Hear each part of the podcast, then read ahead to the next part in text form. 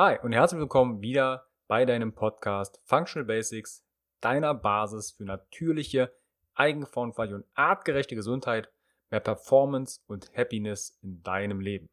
Heute erwartet dich wieder ein tolles Interview und zwar mit Verena Kautzleben.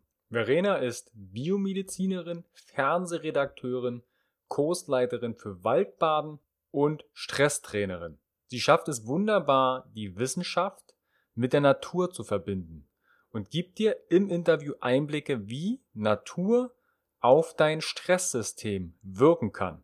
Sie hat unter anderem auch einen 50-Fragen-Test für dich, wo du deinen persönlichen Stresstyp analysieren kannst. Alle Erwähnungen verlinke ich dir natürlich auch in den Show Notes. Bezüglich den Interviews in meinem Podcast kündige ich meine Interviewgäste meistens 14 bis 7 Tage im Vorfeld an. Zum einen einmal in meiner kostenfreien Facebook-Gruppe Functional Basics, in meinem Newsletter und auf meinem Instagram-Kanal functional.basics. Dadurch hast du im Vorfeld immer die Möglichkeit, den Experten Fragen zu stellen. Deine Fragen leite ich dann in deinen Namen weiter und werden dann entsprechend beantwortet. Ich wünsche dir jetzt viel Spaß bei dieser Podcast-Folge mit Verena Kautzleben. Bis gleich nach dem Intro.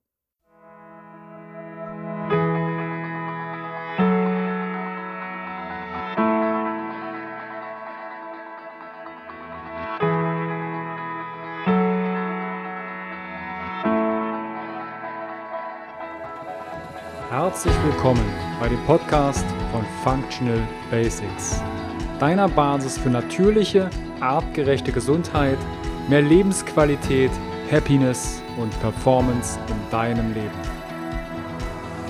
Gehe mit mir, Carsten Wölfling, Coach und Speaker, Gründer von Functional Basics und dem Health Meeting, dem Biotop für mehr Vitalität auf den Grund und schau mit über den Tellerrand der Gesundheit.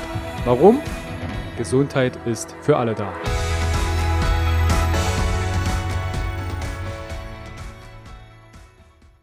Herzlich willkommen beim Podcast. Ich sitze mit der lieben Verena Kautzleben zusammen und Verena ist Biomedizinerin. Genau. Ja, beschäftigt sich mit Stressprävention und der Natur. Und genau. ich glaube, da haben wir etwas gemeinsam, weil Natur und der eine oder andere hat vielleicht auch Stress. Wie kann man das zusammenbringen? Herzlich willkommen, Verena, im Podcast. Vielen, vielen Dank, lieber Carsten. Verena, stell dich doch mal bitte ganz kurz hm? vor, wie du zum Stress stehst, wie du dazu gekommen bist. Wie ich dazu gekommen bin. Okay, also es ist eine etwas längere Reise gewesen. Ich bin von Haus aus Biomedizinerin, bin aber danach in die Medien gegangen, habe beim Fernsehen gearbeitet. Ich war selbstständige Filmemacherin und ich habe unglaublich viel gearbeitet damals in der Zeit. Und so als Selbstständige, das kennst du sicher auch, ist halt auch nie Feierabend und du machst immer, immer mehr und immer, und ich meine, wenn es dann gut läuft, dann ist es ja auch super, super schön und es ist so eine tolle Energie. Und irgendwann, obwohl das mein Traumjob war, ich war bei der Sendung, für die ich immer arbeiten wollte, ein Wissenschaftsmagazin, es war wow. Und ich war da und mhm. habe wie eine Irre gearbeitet und habe irgendwann gemerkt, Moment mal, dein Traumjob ist überhaupt kein Traum mehr. Also irgendwas stimmt hier nicht. Und dann bin ich immer unzufriedener geworden und ich habe gemerkt, dass mir das nicht gut tut. Natürlich habe ich alles Mögliche versucht, um das zu ändern, so alle herkömmlichen Tipps ausprobiert. Ich habe Yoga versucht, ich habe Meditation, Achtsamkeit. Ich habe wirklich alles Mögliche probiert, Bücher dazu gelesen, aber ich habe es einfach nicht geschafft, das zu ändern. Darf ich ganz und, kurz fragen? Wenn ja. du sagst, viel, viel gearbeitet, kannst du das in mhm. Stunden fassen? Also, einer oder Zuhörer sagt sich vielleicht auch, ja, viel arbeiten. Für manche ist es drei, zwei Stunden am Tag arbeiten viel. Ja, hast vollkommen recht, das ist ja total subjektiv. Ich bin morgens aufgestanden, habe dann 16 Stunden durchgearbeitet, irgendwann zwischendurch mal was gegessen, wenn es irgendwie ging, von einem Termin zum nächsten. Ich habe meistens mehrere Filme parallel gemacht. Wenn du Filme machst, heißt das, dass du immer ein großes Team hast, mit dem du zusammenarbeitest, dass du irgendwie koordinieren musst. Du bist äh, viel auf Reisen. Während du auf Reisen bist, organisierst du schon wieder das andere kennzeichnend fürs Filmemachen ist auch, dass immer wieder Dinge passieren, die du nicht vorhergesehen hast, so abstruse Sachen, Kamera funktioniert nicht, Kameramann ist nicht da, Protagonist äh, kann jetzt nur eine halbe Stunde. Also es ist echt so ein, so ein crazy Business. Mhm. Genau. Und dazwischen habe ich dann mal geschlafen, aber im Traum, glaube ich, auch weitergearbeitet. Und am nächsten Tag ging es dann wieder weiter. Wie lange ging das so? Ähm, also diese super heftige Phase ungefähr zwei Jahre. Zwei Jahre, okay. Ja. Und ich habe wirklich so die letzten, die letzten Monate davon, habe ich wirklich versucht, es zu ändern. Ich wusste, Mensch, Verena, du musst was ändern. Ich habe gemerkt, mir tut das nicht gut, aber ich kam da gar nicht raus. Hattest du bestimmte Symptome, die dir das aufgezeigt haben, dass du gerade ja. auf dem Zahnfleisch läufst oder gestresst bist? Ja, ähm, also morgens, wenn ich aufgestanden bin, hatte ich schon immer Bauchschmerzen. Mhm. Ich hatte ähm, immer wieder Migräne, habe das aber einfach ignoriert. Ich konnte kaum schlafen, das war ziemlich unangenehm. Und ich glaube so, dass das Schlimmste und was man nicht immer mit Stress verbindet, ist, dass mir mein Leben und meine Arbeit einfach keinen Spaß mehr gemacht hat. Und ich wusste auch gar nicht mehr, wofür mache ich das jetzt eigentlich? Wie hat sich das gezeigt bei dir? dass es mir keinen Spaß mehr gemacht hat mhm. mit der. Ähm, stell dir das so vor, ähm, das ist wie so eine Maschine. Ich habe nur noch funktioniert. Mhm. Ich wusste, wie ich super Filme mache. Ich wusste, wie ich darin erfolgreich bin. Aber ähm, ich habe das wie eine Maschine gemacht und nicht mehr mit dem Herzen. Und mit, ich meine, das ist ja, das ist ja ein Job, wo du super kreativ bist. Du, du hast ganz viel mit Menschen zu tun das lebt ja davon, dass du diese Menschen ähm, zu spüren bekommst, dass du, dass du sie in den Filmen wirklich berühren kannst. Ich mhm. konnte das nicht mehr.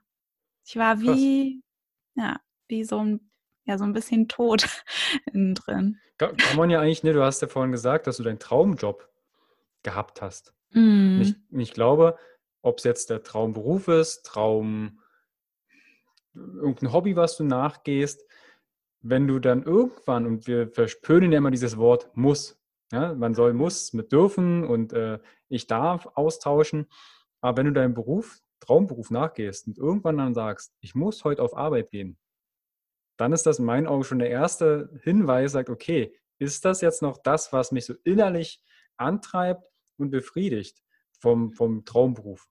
Ja, absolut. Gab's da bei dir so einen Punkt, weil du gerade sagst, ne, ich muss dann funktionieren. Ja.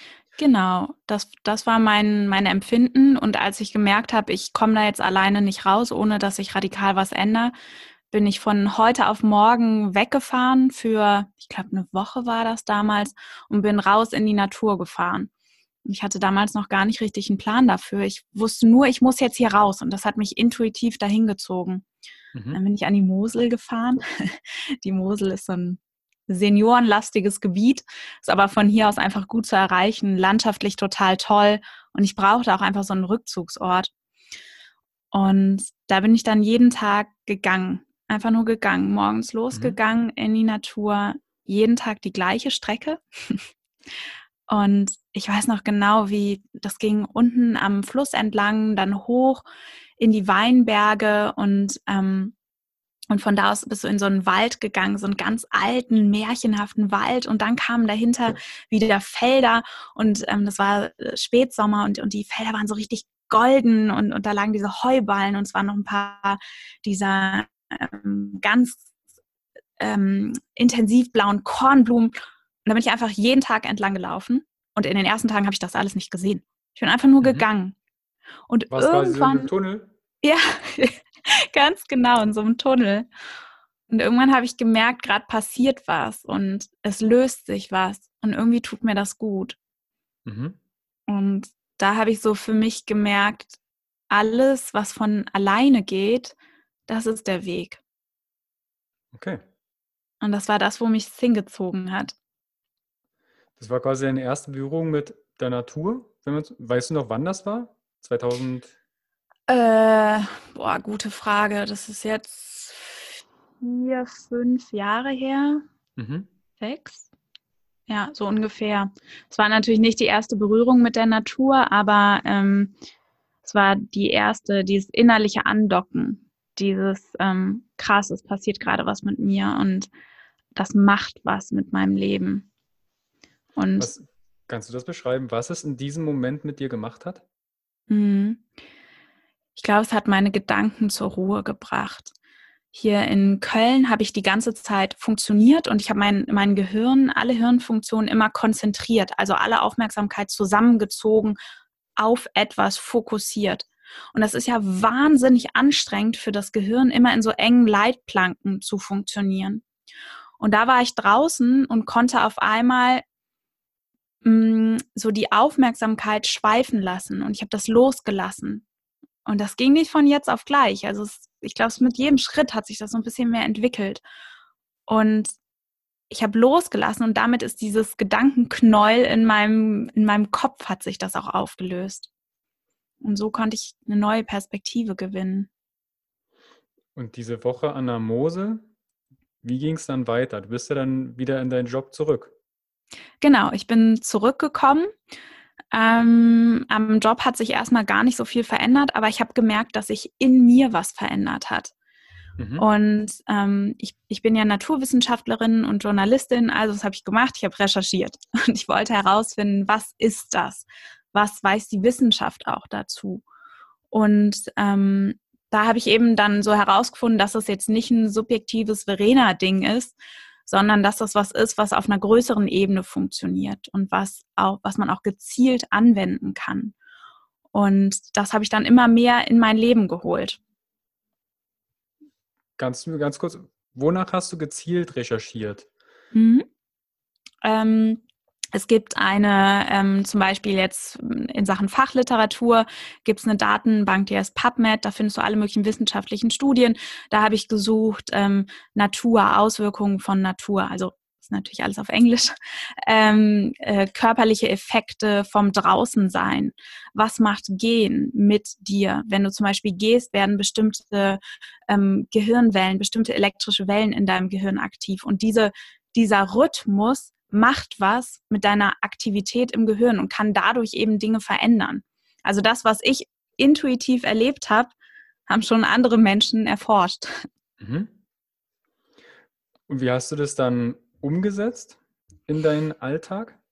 Ich habe es war so ein langer Weg. Ich habe Stück für Stück habe ich Dinge verändert. Ich habe angefangen, auch hier viel mehr zu gehen. Also ich mhm. gehe seitdem zur Arbeit ähm, in den WDR, wo ich arbeite, der Sender. Da arbeite ich heute auch immer noch. ähm, und ich gehe diesen Weg. Das sind 80, 90 Minuten am Tag. Und das mache ich ganz bewusst und achte darauf, auf alles, was ich an Natur wahrnehmen kann, was ich sehe. Dann, sobald ich mehr Zeit habe an den Wochenenden, fahre ich raus. Fahre ähm, hier bei uns in der Nähe ist die Eifel zum Beispiel, da kannst du super wandern gehen, draußen sein. Also so Dinge habe ich verändert. Und dann natürlich, das, das ist ja so das Grundlegende, dieses innere Mindset. Und wenn du dir überlegst, dass ähm, also es gibt äh, Forschungsuntersuchungen, die sagen, 10 Prozent ist der Reiz, der den Stress auslöst und 90 Prozent ist deine innere Bewertung, die dich stresst. Mhm. Und ich glaube, an den 90 Prozent habe ich wahnsinnig viel getan. Kannst du die 90 Prozent oder sagen wir mal, gehen wir aus einem kleineren Teil, die 10 Prozent, was sind denn so Reize, damit der Zuhörer einen, einen Eindruck bekommt, was uns ja. alles in Anführungsstrichen reizen kann? Mhm. Meinst du jetzt nur in meinem Leben oder generell? Vielleicht erstmal mit deinem Leben anfangen, weil dann gibt es vielleicht den einen oder anderen, der sagt, der sich wiedererkennt. Ja. Und dann vielleicht Sachen, die du von aus Coachings oder aus Seminaren von mhm. anderen gehört hast. Ja, ja. Ähm, in meinem Leben also ich bin der Stresstyp, der, ähm, der sich immer beeilt. Es gibt fünf verschiedene Stresstypen. Das ist mein Stresstyp. Das heißt, für mich ist Zeit ein großer Stressfaktor. Das ist Gott sei Dank ein Typ, mit dem man super gut umgehen kann, weil der nicht so tief in die Persönlichkeit reingeht. Es mhm. ist nur die Haltung zur Zeit, sag ich mal. Bei den anderen Typen ist es teilweise etwas tiefer. Aber gut, also für mich ist ähm, Zeit ein Faktor, weil ich meistens viel zu viel vorhab in wenig Zeit. Für mich sind ähm, ähm, viele Dinge auf der Arbeit, so eingefahrene Muster sind ein Problem. Wenn ich einen Chef habe, der Mikromanagement betreibt, also in meine Aufgabenbereiche hinein äh, regiert, ähm, weil ich quasi eine Sandwich-Position habe. Also ich ähm, realisiere heute Sendungen. Das heißt, ich leite ein Sendungsteam, habe aber natürlich über mir im Sender einen Chef. Und wenn der jetzt in meine Sendung reinregiert, uh, schwierig. Ist dann Stress für dich, oder? Ja, auf jeden Fall. Ähm, dann im privaten Bereich. Ähm, das hängt natürlich von den eigenen Werten ab, die man so hat, für was man sich verantwortlich fühlt. Ich fühle mich für viele Dinge verantwortlich. Wenn jemand dann anders agiert und da nicht so reinpasst, ist für mich Stress. Mhm. Ähm, das passiert in meinem Leben. Und dann natürlich die Klassiker hier in einer großen Stadt super viele Reize. Du gehst vor die Tür, Straßenverkehr, Lärm, total viele Menschen, dann klingelt noch das Handy, gleichzeitig äh, ruft irgendwer an, äh, schickt dir eine Nachricht. Also einfach diese Reizüberflutung, das entspricht ja nicht mehr unserem natürlichen ähm, äh, Taktung von Reizen, die wir vertragen können. Okay, das sind jetzt 10 Prozent.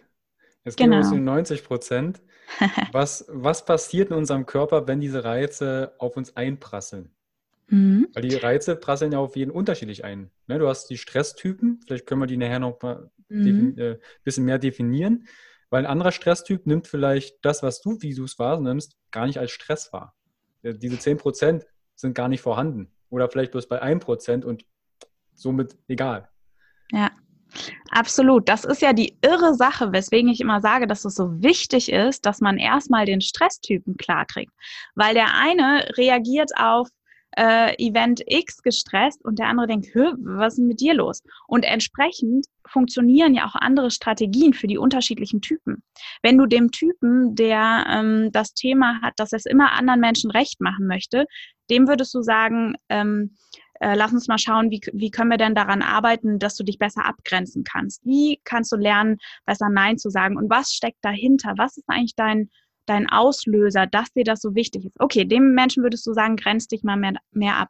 Jemand anderem, der, der den Typen hat, ich muss immer stark sein. Ich darf auf keinen Fall Schwäche zeigen, auch keine Gefühle zeigen. Äh, Teamarbeit auch ganz schwierig. Wenn der Mensch jetzt noch anfängt, sich abzugrenzen, schwierig. Weil genau mhm. das ist ja sein Problem. Der ist ja gar nicht greifbar mehr für seine Mitmenschen. Ja. Also ähm, Genau, so viel zu den Stresstypen. Aber genau, du wolltest auf die 90 Prozent ja. hinaus. Ähm, also es gibt da ein total schönes Modell, das heißt ABC. Das ist so einfach, deswegen erzähle mhm. ich das gerade. Das ist ein englisches Modell und da steht A für Activating Event. Also es gibt mhm. einen Auslöser, das sind die 10 Prozent. Dann gibt es B, das ist der Belief, also dein Mindset, was glaubst du? Und dann passiert C und das ist die Stressreaktion. Also dass du schlechte Laune bekommst, dass du dich unter Druck gesetzt gefühlt, fühlst, dass ähm, du schwitzige Hände bekommst, dein Cortisonspiegel steigt und so weiter. Mhm. Und dieses B ist jetzt bei jedem eben unterschiedlich und hängt damit zusammen, wie wir geprägt worden sind in unserem Leben, was wir früh gelernt haben. Ich habe gelernt, immer alles schnell zu machen. okay. Jemand anders hat gelernt, mach's immer anderen recht, dann, dann bist du beliebt. Mhm. Und daher kommen diese Muster. Äh, spiegelt sich das in den Stresstypen wieder? Absolut. Also B ist quasi der Stresstyp. Der Stresstyp. Mhm. Ja. Wo kommt die Prägung her? Äh, meistens Kann ich jetzt mit dem Finger auf Mama, Papa zeigen und sagen, ihr seid schuld? oh, ich glaube, ich glaube, das mit der Schuld ist eine ganz schwierige Sache, denn ähm, Eltern tun sicherlich das, das Beste. Beste und sie wollen das Beste. Und wir werden alle Fehler machen als Eltern und das ist auch total in Ordnung. Ähm, nur wenn immer wieder der Wind nur von einer Seite kommt, dann hinterlässt das halt Spuren. Aber ich bin gar kein Freund davon, Mama und Papa immer nur zu beschuldigen. Denn letztlich ist das nun mal unsere Aufgabe, dieses Geschenk, was sie uns da mitgegeben haben, irgendwann auszupacken und zu sehen, okay, das ist mein Typ. Was kann ich jetzt damit machen? Weil in jedem Stresstypen steckt eine mega große Stärke. Ja, also umtauschen kannst du ja schon mal knicken. Ne, also genau. Geht, ist nicht so, wie wir jetzt sagen, hey, das Geschenk gefällt mir nicht, gebe ich wieder zurück. wir haben einen Kassenbon aufgehoben. Dann sollten wir doch vielleicht doch über die Stresstypen jetzt mal sprechen, über das große B. Du hast einen Stresstyp ja schon genannt, der dich mhm. widerspiegelt, der viele Sachen in kurzer Zeit machen möchte. Mhm.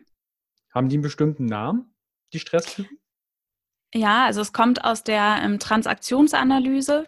Ähm, mhm. Das genau, das ist ein sehr umfangreiches Konzept und du kannst ihn, ich benenne ihn mit der Beeil dich-Typ. Das finde ich recht eingängig.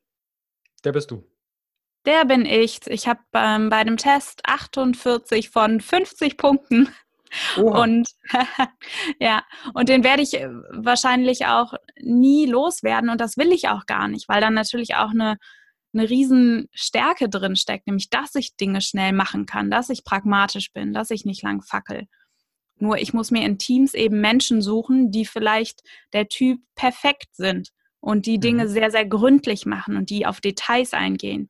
Weil Menschen, die wie ich sind, ähm, die springen sehr schnell zu Lösungen und ähm, wir übergehen damit oft Details und kommen vielleicht nicht zum besten Ergebnis. Okay, Wenn wir jetzt, du wirst fertig, aber es könnte vielleicht noch besser sein. Auf jeden Fall. Ich komme so schnell zu Lösungen, aber vielleicht habe ich das Problem noch gar nicht ganz überblickt. Mhm, okay. und ähm, und wenn ich jetzt einen, einen, Partner, einen Teamkollegen dabei habe, der aber so ein Pinzer ist und sagt, ähm, nee, Verena, müssen wir jetzt nochmal genau und hier das Argument und da und da und was ist wenn und aber und so, dann kommen wir insgesamt zu einem besseren Ergebnis. und ihr seid noch schneller. genau. Weil du mit an Bord bist. Ja. Okay, wir haben also ähm, der Beeil dich-Typ. Mhm. Du hast gerade, was war es, der Pika? Nee, der was der Pienzer, das ist gemein, ne? So. Das, ist der, das ist der perfekte Typ, der immer alles gut machen will, der sehr viel daran zweifelt, ob er gut genug ist. Der, mhm. ähm, also das geht mehr an den Selbstwert ran, ähm, der Dinge sehr, sehr gründlich machen will. Den, das sind zum Beispiel die Menschen, die fragst du was und die antworten sehr, sehr lange und sehr, sehr ausführlich mit ganz, ganz vielen Details. Okay. Kennst du vielleicht auch? Ja, ken, ja kenne ich. Okay, haben wir die zwei. Fehlen noch drei. Ähm, es gibt noch den Typen, mach es allen recht. Leider muss ich sagen, ähm, ich mag so ein Gegendere nicht, aber das trifft vor allem auf Frauen zu. Ich glaube, das hat was mit unserer kulturellen Prägung zu tun, dass viele Frauen sehr darauf äh, bedacht sind, äh, hilfsbereit zu sein, aber darüber auch die eigenen Bedürfnisse zu vernachlässigen und gar nicht zu verbalisieren, was die eigenen Bedürfnisse sind, dann aber ganz traurig zu sein, wenn die übergangen werden. Mhm. Und ähm, ja, das ist äh, sehr ausgeprägt. Aber hast du auch schon Männer kennengelernt, die das, weil, weil du gerade sagst, Frauen ja. sind vielleicht tendenziell in dieser Richtung unterwegs. Mhm. Hast du auch schon Männer kennengelernt, die ja. diesen Typen entsprechen? Habe ich auch schon kennengelernt. Ich, ähm, ich gebe ja ähm, Stresspräventionskurse und da sind immer mal Männer wie dabei, die auch diesen Kurs, ähm, ich denke da jetzt gerade an einen, absolut, der war auch, glaube ich, 45, also 45 von 50 Punkten hat er da und, und all das, was er erzählte, war wirklich so Bingo. Klar gibt's das. Aber im Großen und Ganzen ist es, also ich glaube, jede Frau bei mir im Kurs hebt bei diesem, ähm, bei diesem Typen die Hand und sagt, mhm. ah ja, das kenne ich auch, hm, was mache ich denn okay. jetzt? Also es, das sind so die guten Seelen von der Familie, vom Team, die hat man sehr, sehr gerne um sich. Weil die alles machen. Ich erinnere mich ja. so, das sind vielleicht so die beim Geburtstag, die haben selbst Geburtstag, man sieht sie aber nie, weil sie nur rumwuseln. Ja, genau. Spricht das so diese, diese Ja, Menschen? genau, genau. Und, und geht's dir gut und geht's hier gut und kann ich noch was machen und bist du auch zufrieden und, und die sich vielleicht wünschen, warum fragt eigentlich mal niemand, wie es mir geht? Aber das ist kein Wunder, dass das niemand fragt, weil sie mhm. nie ihre, die sind gar nicht greifbar für andere Menschen, weil gar nicht klar ist, was ist denn das Bedürfnis von, von, der, ja. von der Dame. Oder okay, auch wir haben noch, haben noch zwei Stresstypen. Genau, wir haben den ähm, sei stark Stresstypen, so nenne ich den. Das ist der Typ, der, der immer durchhalten will, der, ähm, der äh, bloß keine Schwäche zulassen will und dadurch aber gar keine Hilfe mehr angeboten bekommt.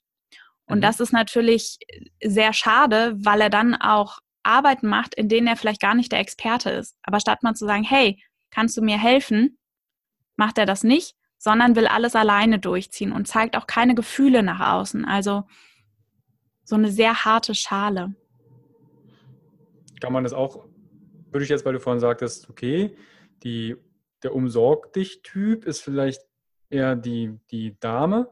Mhm. Da fällt mir jetzt ein bisschen der Mann ein, oder? Ist das nicht ja. so ein bisschen auch das kulturell Geschulte, bloß keine mhm. Emotionen zeigen und immer hart sein? Ja, Carsten, du triffst voll ins Schwarze, ja. Ja, ist so. Der, der tritt eher bei Männern auf, der Typ. Ähm, und die, die Gefahr dabei ist nicht nur, dass andere Menschen den Kontakt zu dir verlieren, wenn du so bist, weil sie, mhm. weil sie dich nicht, dich nicht wahrnehmen können. Sie wissen einfach nicht, wie du tickst. Die können dich gar nicht richtig einordnen, sondern du verlierst auch die Verbindung zu dir selbst und weißt irgendwann gar nicht mehr, ach Moment, das und das passt mir gerade nicht.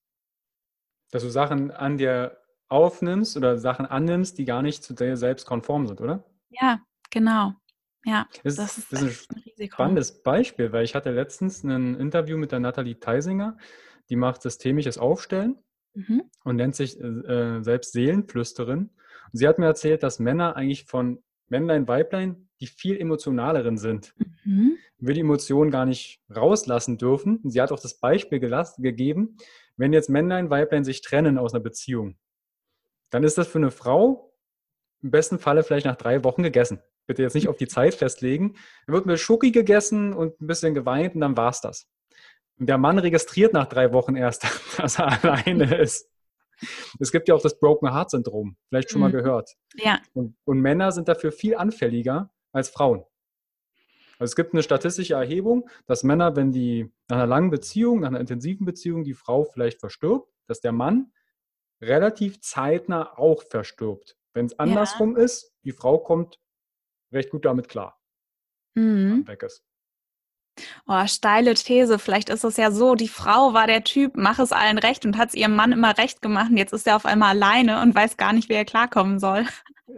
Gute Möglichkeit, ja, gut möglich. Ja, dass der Mann auf einmal aufgeschmissen ist. Ja. Ja, aber das hat ja tatsächlich physiologische Effekte. Ne? Das, das ist ja wirklich messbar. Das ist ähnlich ja. wie ein Herzinfarkt, dieses Broken Heart Syndrom. Ja, also ich war da mal bei einem Vortrag bei einem äh, Kardiologen und der hat das aufgeschlüsselt und hat halt das statistisch erhoben aus seinen Erfahrungen, dass Männer da recht häufig große Probleme zeigen, wenn sie alleine sind. Mhm. Nach langer Zeit dann. Ja. Okay, aber wir haben noch einen letzten ja. Stresstyp. Also dann gibt es noch den fünften Stresstypen. Das ist der Typ, der sich immer anstrengt.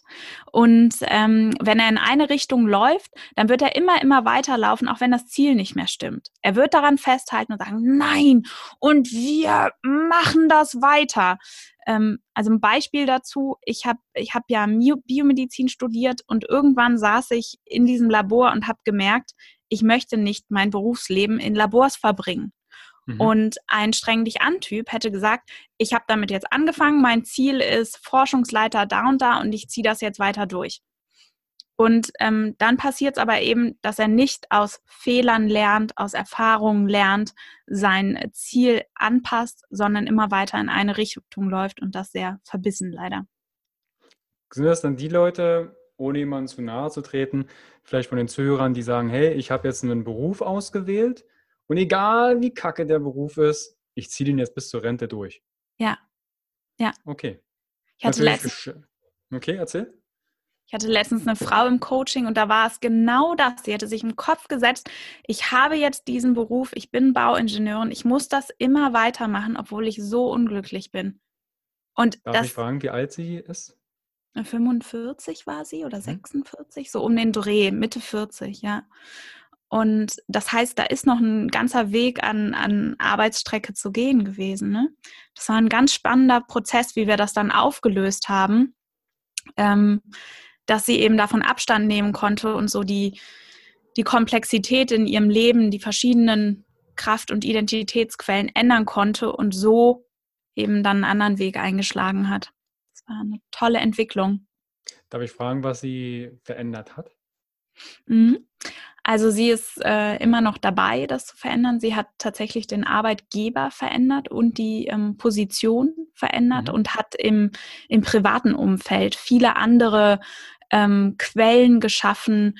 Ähm, also unser Selbstwertgefühl speist sich ja aus vielen verschiedenen Quellen. Und wenn die Arbeit so groß ist oder so groß wird, weil man so ein großes Problem mit der Zeit damit hat, drängt das alle anderen Sachen zur Seite. Und wenn man die mhm. wieder stärkt, dann werden die Sachen in Balance ähm, gebracht. Ich finde, das ist wie so ein, ähm, wie heißen nochmal diese Spieldinger, die man Kindern übers äh, Kinderbett hängt? Ähm, ja, diese, so ja, ich weiß, Mobile, was du meinst, wo kleine, ja. Mobile, ne? Ja, genau. Und ähm, wenn du an so ein Mobile ein Bleista äh, Bleistück hängen würdest, dann würde das so rüberkippen. Und es geht darum, da wieder eine Balance reinzukriegen. Das ist spannend. Würdest du sagen, dass da auch um, ähm, vielleicht ein Generationsthema hintersteckt? Ja, ja. Meine, wir sind ja, ich sag mal, relativ jung. Und wenn wir jetzt für unsere Elterngeneration sehen oder ein bisschen jüngere aus unseren Eltern, die sagen ja, boah, ich wechsle doch hier nicht mit 45 nochmal einen Job. Bin ich irre. Ja. Stehe nicht auf der Straße, sitze unter der Brücke. Ja, stell dir vor, ich bin, ähm, ich war fertige Biomedizinerin und meine Eltern haben gejubelt und dann habe ich gesagt, nö, jetzt werde ich aber Journalistin. da haben die die, die, äh, Hände über dem Kopf zusammengeschlagen. Ja. Und ähm, jetzt mache ich neben, neben meinem Job als Redakteurin, äh, gebe ich eben auch noch Kurse für Stressprävention, mache Coachings. Da sagen die auch, ja, wie, wie, wie, wie, bleib doch da. Das ist doch ein guter Job. Ja.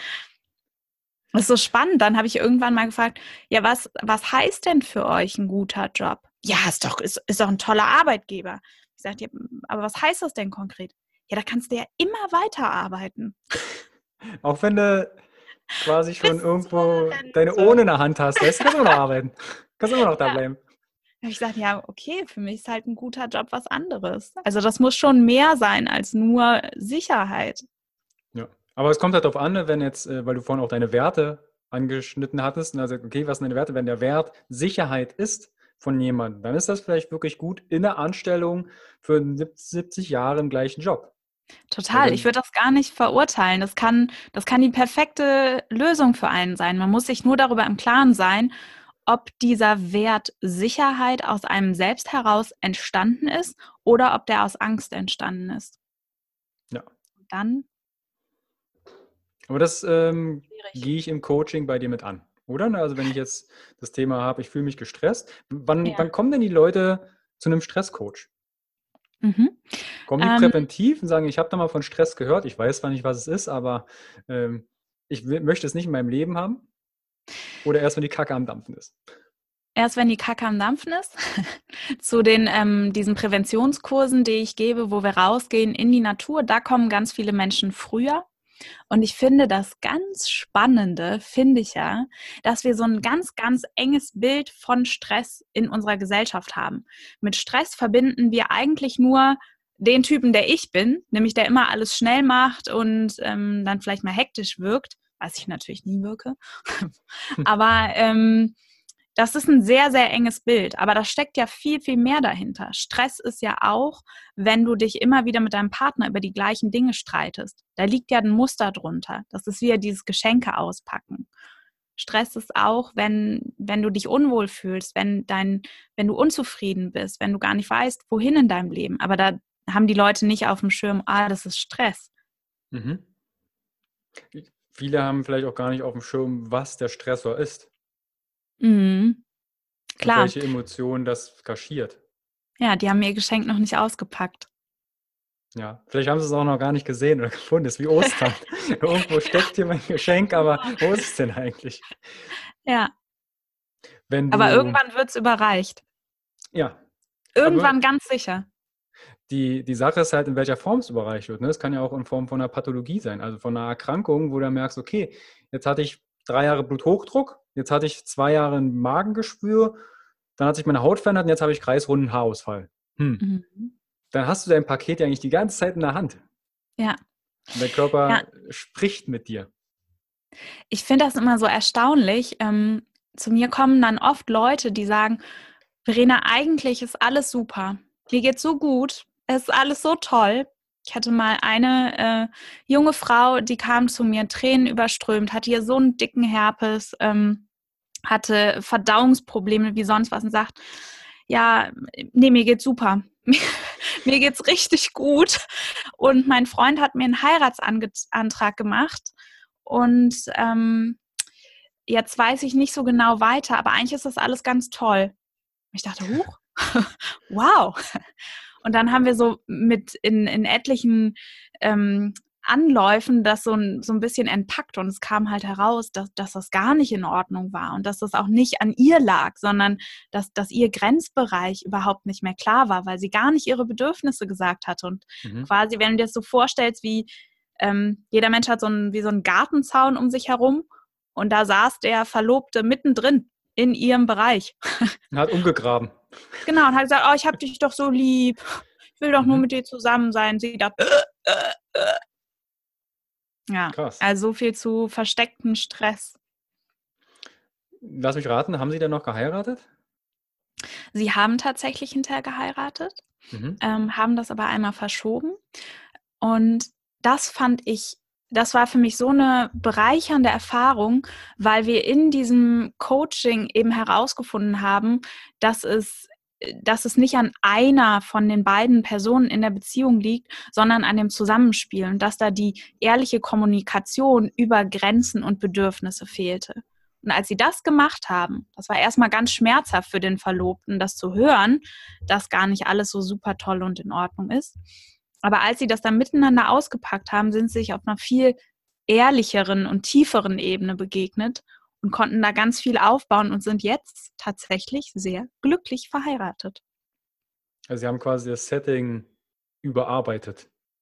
Oder genau. die Ebene, auf der Sie ähm, ja, die Hochzeit aufgebaut haben, verändert. Ja, und haben auch so ihre Erwartungen ähm, mal auf den Tisch gelegt. Und die Erwartung von ihm war, ähm, ich will in dir aufgehen und, und mit dir das Leben führen, das ich mir jetzt vorgestellt habe. Und das ist sehr traditionell ausgerichtet. Ich will, dass wir jetzt ein Haus kaufen und, und, und. Und sie sagte, nein, aber ich will das doch alles gar nicht.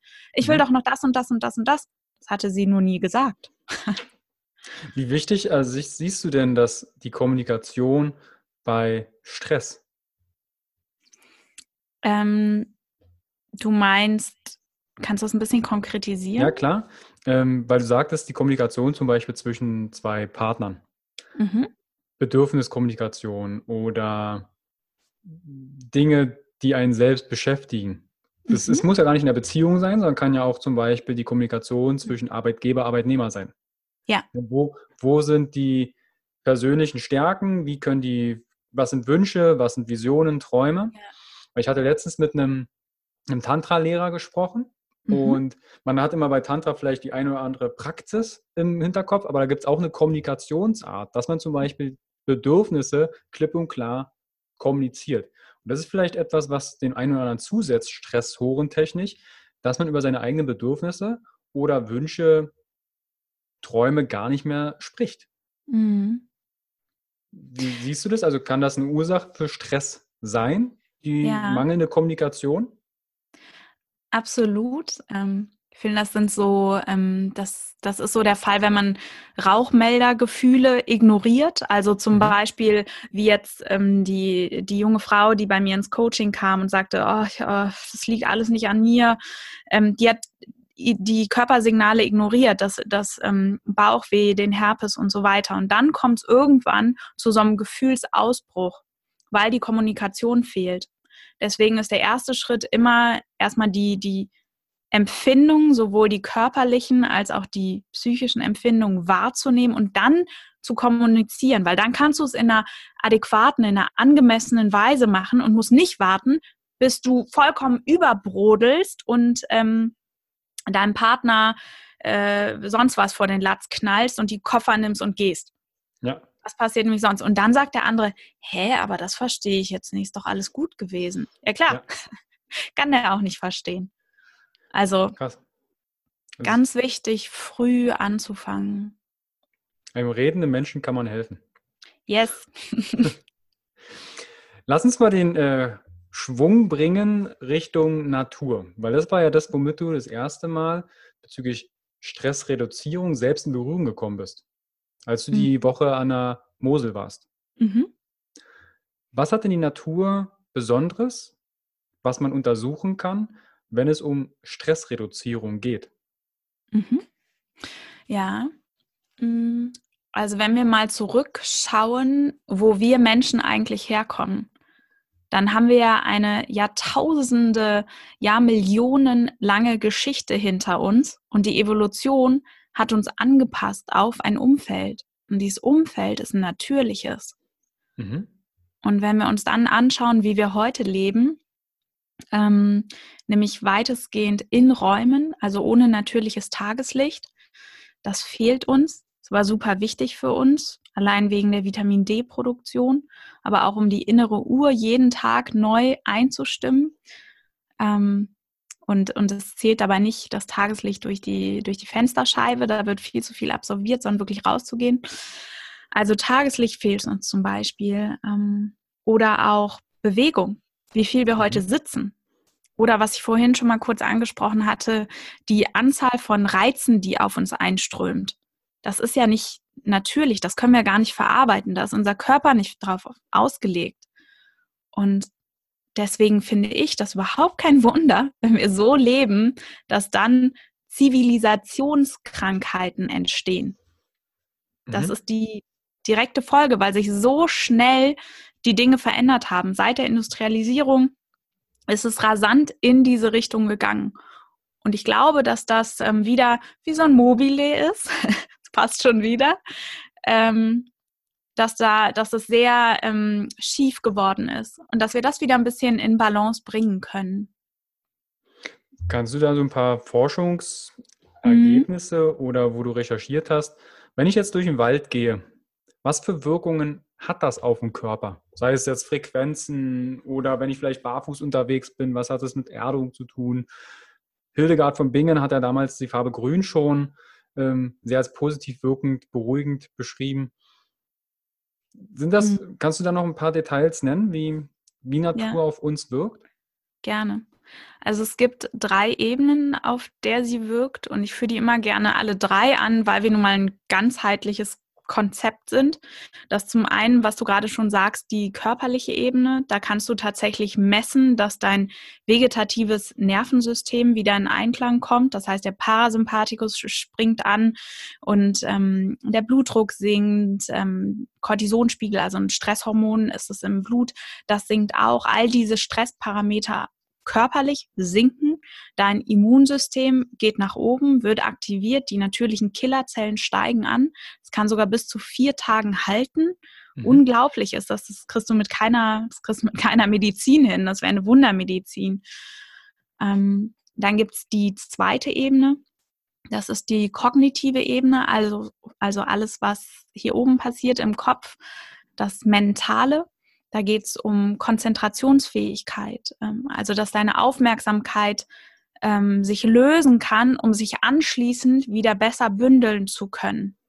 Und da gibt es Studien, die eben gezeigt haben, Menschen, die draußen in der Natur, in einem Nationalpark waren, konnten sich danach wesentlich besser konzentrieren als mhm. Menschen, die eben in der Stadt unterwegs waren. Das war dann die Kontrollgruppe.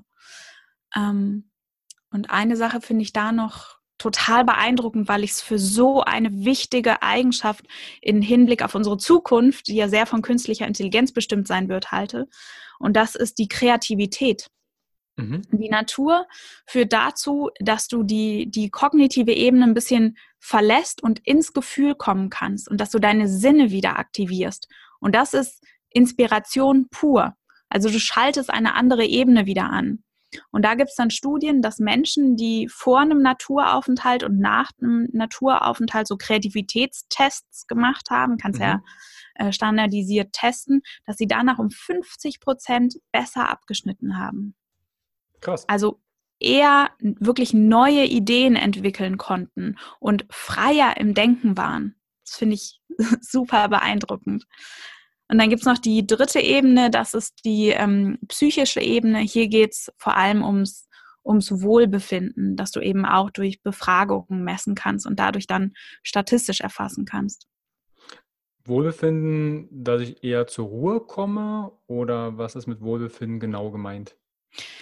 Ähm, insbesondere ist da, ja, es wird meistens als transzendentes Gefühl mhm. beschrieben. Ähm, und damit ist gemeint so ein Gefühl von angekommen sein, von sich verbinden mit der, mit der Natur, mit der Umgebung.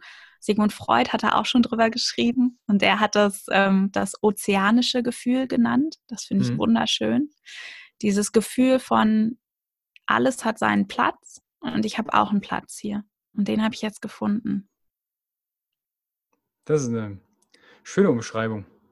Mhm. Wie kann ich das dann dann im, im Alltag?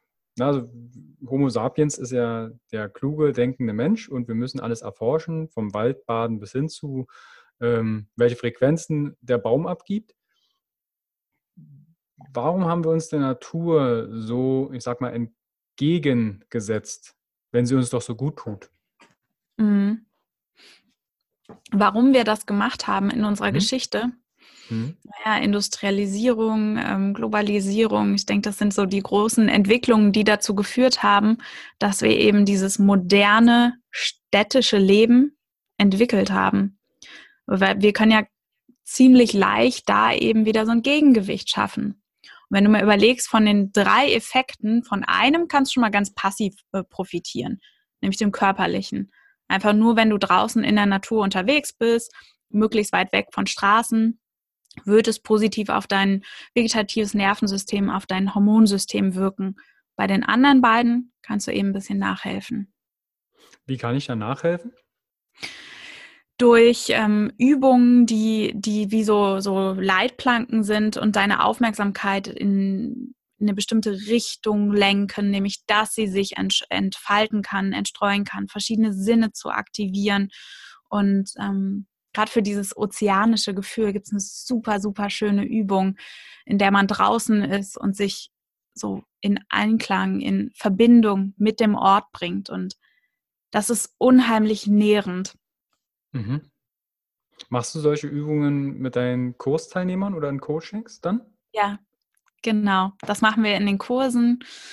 Ähm, und am Anfang ist es, ich hatte gerade gestern einen Kurs, und das ist ein Kurs, der neu gestartet hat. Und das war ganz spannend. Da sagen dann viele Teilnehmer am Anfang, ja, sie wollen vor allem Achtsamkeit lernen. Und ähm, klar, das ist auch ein Teil von meiner Methode. Ich mache immer einen Teil Theorie, weil ich eben Naturwissenschaftlerin bin. Und da gibt es eben den kognitiven Part, der gut untersucht ist. Und dann gibt es diesen Teil mit dem rausgehen, in die Natur gehen und es dann auf eine emotionale Ebene bringen und eine Verbindung in der Natur zu den vorher gelernten ähm, Erkenntnissen zu erwirken. Mhm.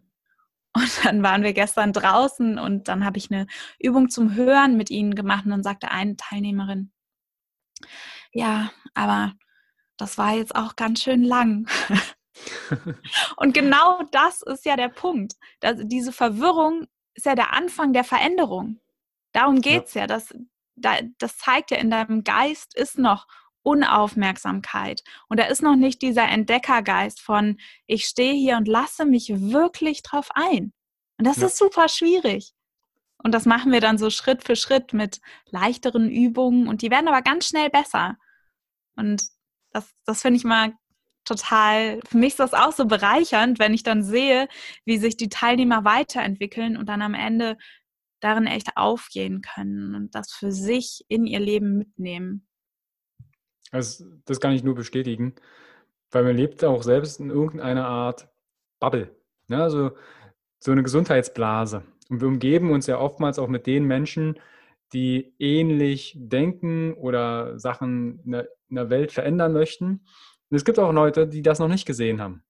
Und wenn die dann auch mal dazu Zugang bekommen, das finde ich wahnsinnig wertvoll, wenn du merkst, so ticken eigentlich andere Menschen. Hm. Aha. Aber es ist spannend, weil es auf beiden Ebenen und für beiden Personen ein riesen Lernprozess sein kann. Ja. Das finde ich ja, das finde ich ja das Schöne an, an dem, was du und ich, was wir machen, äh, dass wir dadurch auch so unglaublich viel lernen. Das ist ja so bereichernd. Und ja. ich bin immer so dankbar für diese Erfahrungen. Die, die Kurse, die du beschreibst, kannst du den Zuhörern, wenn sie vielleicht aus der Ecke Köln kommen, mhm. beschreiben, um was es in den Kursen geht? Weil du hast auch von einem Präventionskurs mhm. gesprochen, oder? Also Prävention genau. heißt, das fungiert mit äh, Krankenkassen zusammen? Nee, ohne Krankenkassen. Ähm, mhm. Ich gebe im Moment einen Kurs über den Unisport.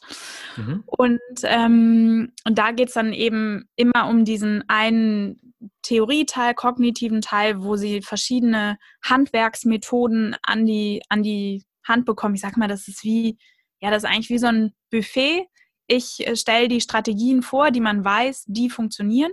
Und dann können die Teilnehmer sich daraus ihr persönliches Gericht, das zu ihrem Stresstypen passt, kochen und wissen dann in der und der Situation, ah, ich kann jetzt die Grenzenkarte ziehen und ich habe gelernt, ähm, Grenzen kann ich gut setzen. Für mich funktionierte äh, die und die Übung damit gut. Oder ähm, verschiedene Arten Nein zu sagen.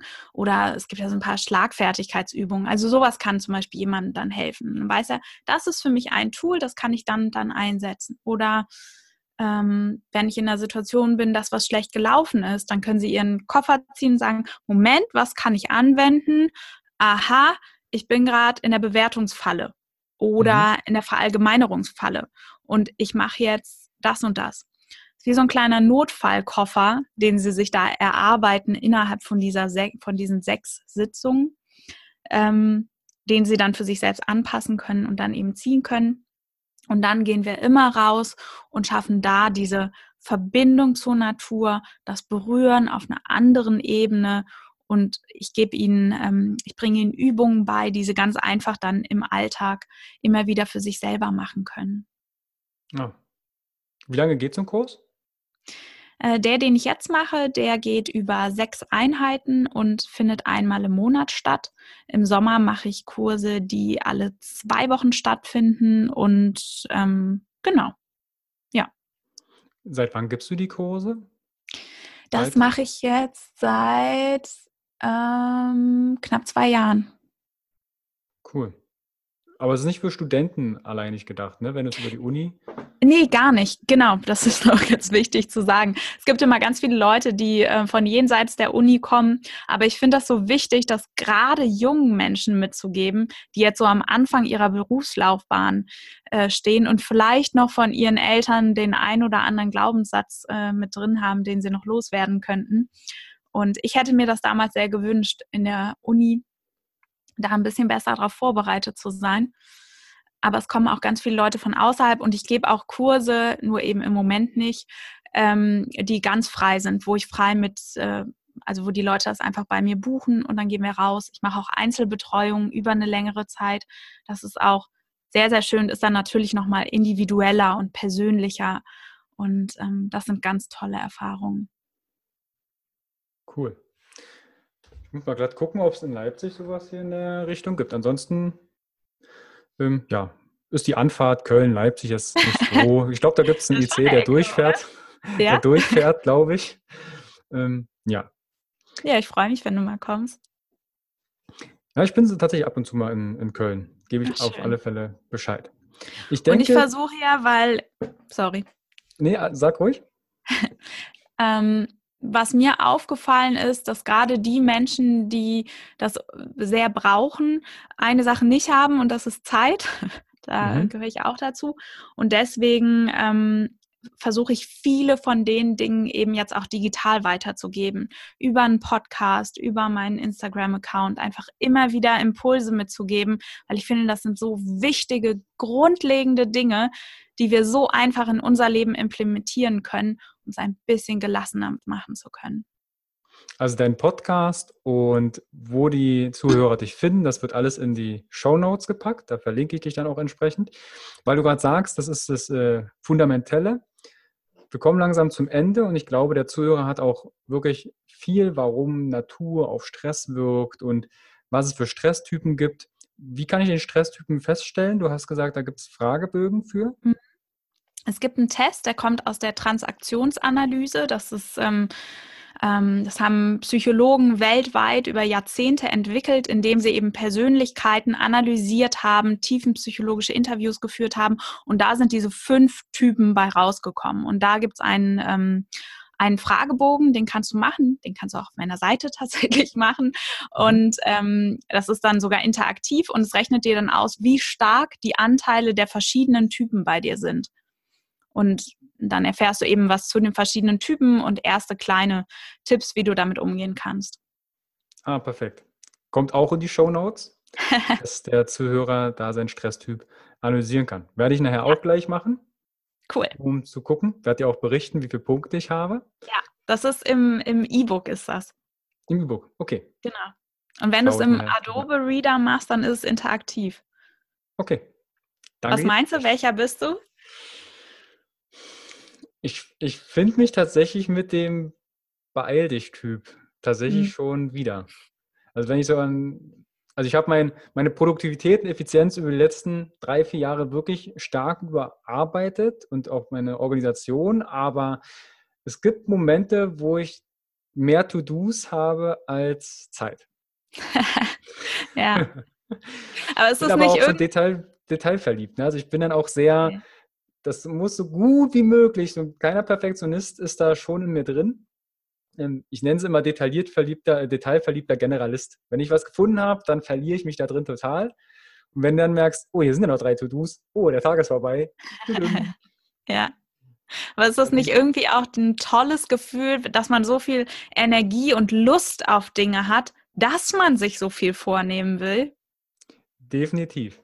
Aber ich glaube, wenn man da den Fokus findet oder vielleicht, wie du sagst, das Team dann so gestaltet, dass man vielleicht andere Stresstypen sich mit ins, in, mhm. ins an Bord holt, dann wird das eine viel rundere und leichtere Sache. Ja, absolut. Und ich finde es äh, nochmal, ich finde es super, super wichtig, dass man sieht, dass in jedem Stresstypen erstmal eine ganz große Charakterstärke liegt.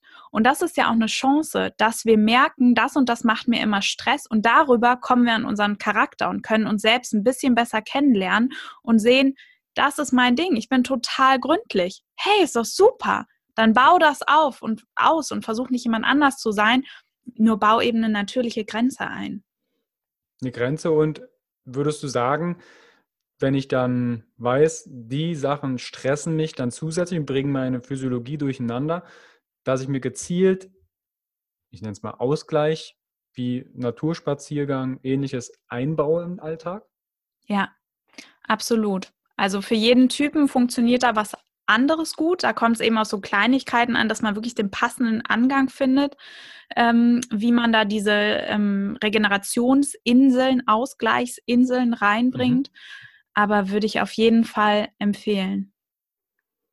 Okay, das ist nämlich ähm, sehr spannend. Was hältst du von dem Wort Work-Life-Balance? Von dem Wort oder von dem Konzept? Von dem Konzept. Nennen wir mal das Konzept. ähm, ich glaube, das verändert sich gerade sehr, weil Work und Life nicht mehr getrennt sind bei vielen Menschen. Ich meine, wir sitzen jetzt hier sonntags und reden miteinander und ja. für mich fühlt sich das jetzt nicht nach Arbeit an. Ähm, mich auch nicht. Also da verschwimmt sehr viel und ich glaube, da müssen wir umdenken, uns aber bewusst machen, dass sich unser Selbstwert, unsere Ausgeglichenheit eben aus vielen Quellen speist und dass wir auch andere Quellen stärken, die vielleicht ja. nur live sind oder und man nicht immer nur sagt, ja, ja, mein, mein ganzes Work ist mein Live und es ist alles eins. Weil dann, das ist gefährlich. Okay, das glaube ich, ähm, ich will nicht sagen, dass es generationstechnisch ähm, wieder vielleicht eine Sache ist, aber ich bin da auch der Meinung, wie du gerade sagst, das Work-Life, dass sich das wandelt, gerade in der heutigen Zeit, wo das alles mehr und mehr verschwimmt aber auch, mhm. ich sehe da tatsächlich in diesem Verschwimmen, in diesem stark Verzahnen zwischen Work und Life auch eine, eine Gefahr. Ja, absolut. Ich bin total großer äh, Freund von Grenzen. Äh, nur wir müssen uns bewusst machen, wie wir die ziehen und dieses Work-Life-Balance-Konzept, das ist so ein so ein 90er-Ding und es passt mhm. nicht mehr auf unsere heutige Arbeitswelt. Trotzdem müssen wir jetzt andere Grenzen schaffen und die müssen dynamisch sein spannendes Feld. Ich glaube, ja. wir werden dann nochmal äh, einen Podcast zu aufnehmen ja. zu dem Thema Work-Life-Balance in der heutigen Zeit. Mhm. Genau. Wir werden langsam zum zweiten Mal zum, zum Ende kommen. Und zwar hast du vorhin dieses Fundament erwähnt. Könntest du den Zuhörern drei Basics verraten, die sie sofort heute noch, wenn sie den Podcast hören, umsetzen können, um ja, mit ihrem Stress besser umgehen zu können, beziehungsweise ja, einen Ausgleich zu schaffen. Mhm. Drei Feuerwerktipps quasi. Mhm. Ähm, erster Tipp, schau dir an, welcher Stresstyp du bist. Vielleicht okay, weißt du es direkt, ansonsten mach so einen Test. Ähm, zweiter Tipp, äh, arbeite an deiner Selbstkomplexität. Das heißt, such dir Quellen ähm, zum einen für deine Identität, die nicht nur Arbeit sind und für deinen für deinen Krafthaushalt, egal ob es jetzt Sport ist oder mit dem Partner was machen oder ähm, also sowas in den Tag zu integrieren. Mhm. Und ähm, dritte Sache, geh einfach mal raus in die Natur. Du kannst ja anfangen mit einer Viertelstunde im benachbarten Park und halt das mal aus eine Viertelstunde. Einfach nur da sein und beschreib mal im Kopf alles, was du mit deinen Sinnen wahrnimmst. Nimmst. Also ähm, da vorne ist ein gelbes Blatt, der Boden fühlt sich weich an, ich rieche das Moos, ich spüre die Luft auf meiner Haut und zieh das mal 15 Minuten durch und dann schau einfach mal, was passiert. Cool. Also rausgehen, Stresstyp bestimmen auf deiner Homepage im E-Book mhm. Und seine eigene Komplexität erforschen, ergründen, den Entdeckergeist erweitern. Genau. Erweitern. Okay. Ja. Ich glaube, das sind äh, sehr schöne Basics, was der Zuhörer umsetzen kann. Wenn er da Schwierigkeiten hat oder Unterstützung möchte, kann er sich an dich wenden. Mhm. Findet ihr alles in den Show Notes. Und in dem Sinne, ja, wünsche ich dir erstmal eine wundervolle, stressfreie, wobei Stress meiden kann man nicht. Wir brauchen ja einen gewissen nee. Stress. Ne? Den, oh, ich finde, Stress ist doch auch was ganz Schönes. Das, das bringt uns doch nach vorne und nährt gut. uns. Gut, dass du es nochmal sagst. Ne? Weil manchmal hat man diesen Hintergedanken, ja, ich meide jetzt Stress. Ja, wenn Ernährung ja. dich zum Übergewicht bringt, dann meidest du am besten auch Ernährung. Und wenn du schlecht schläfst, dann meidest du Schlaf und ja. so funktioniert das Leben nicht. Ja. Wir Crazy können lernen, damit umzugehen. Ja, genau. Wir können immer lernen, mit etwas umzugehen und wir können auch lernen, mit Stress umzugehen. Genau, so ist es. In dem Sinne bedanke ich mich, Verena, für das tolle Gespräch und wünsche dir eine wunderschöne Zeit. Viele liebe Grüße nach Köln. Dankeschön, und viele liebe Grüße nach Leipzig. Danke, richtig aus. und an den Zuhörer viel Spaß und viel Erfolg mit der Umsetzung und natürlich einen wunderschönen Tag. Vielen lieben Dank und ciao. Ciao. Hi und vielen lieben Dank für dein Vertrauen und deine kostbare Zeit. Mit dem Podcast von Functional Basics schiebe ich meine Gesundheitsrevolution Gesundheit ist für alle da weiter an.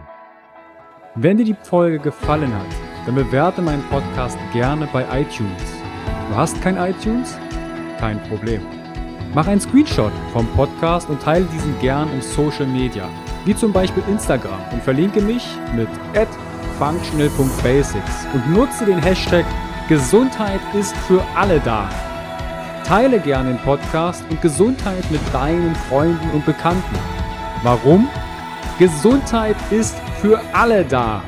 Du hast Anregungen für weitere Folgen oder Fragen? Dann schreibe gern an info at functional-basics.de mit dem Betreff Podcast und ich melde mich sehr gerne bei dir zurück. Du wünschst dir mehr Gesundheit, Lebensqualität und Performance im Beruf und Leben? Dann unterstütze ich dich als Coach sehr gerne. In den Show Notes findest du einen Link, wo du dein kostenfreies Beratungsgespräch mit mir vereinbaren kannst. Du bist Unternehmer, möchtest mehr über die Gesundheit und Performance für deine Mitarbeiter erfahren oder organisierst Events als Speaker und Trainer gestalte ich für dich interaktive und abwechslungsreiche Seminare, Workshops und Vorträge rund um artgerechte Gesundheit und Performance. Du möchtest von zu Hause mehr über deine Functional Basics erfahren? Dann melde dich für meinen kostenfreien Functional Basics Guide an und erhalte noch mehr Einblicke in die Welt natürlicher, artgerechter Gesundheit und Performance. Ich wünsche dir einen wundervollen Tag dein Cast.